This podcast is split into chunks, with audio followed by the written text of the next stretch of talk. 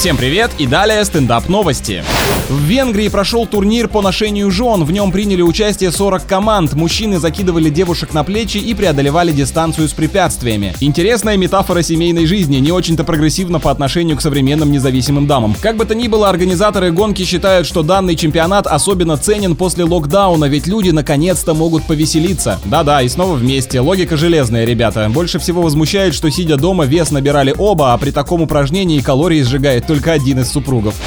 В США у молодоженов украли все свадебные презенты на следующий день после бракосочетания. Полиция по камерам выяснила, что преступниками является тоже молодая парочка, мужчина и женщина лет 30. Более мудрые ребята, которые, видимо, просто хотели научить новоиспеченных супругов, что они-то и есть лучшие подарочки друг для друга. Да и вообще совместные трудности сближают, так что не благодарите. С вами был Андрей Фролов. Больше новостей на energyfm.ru.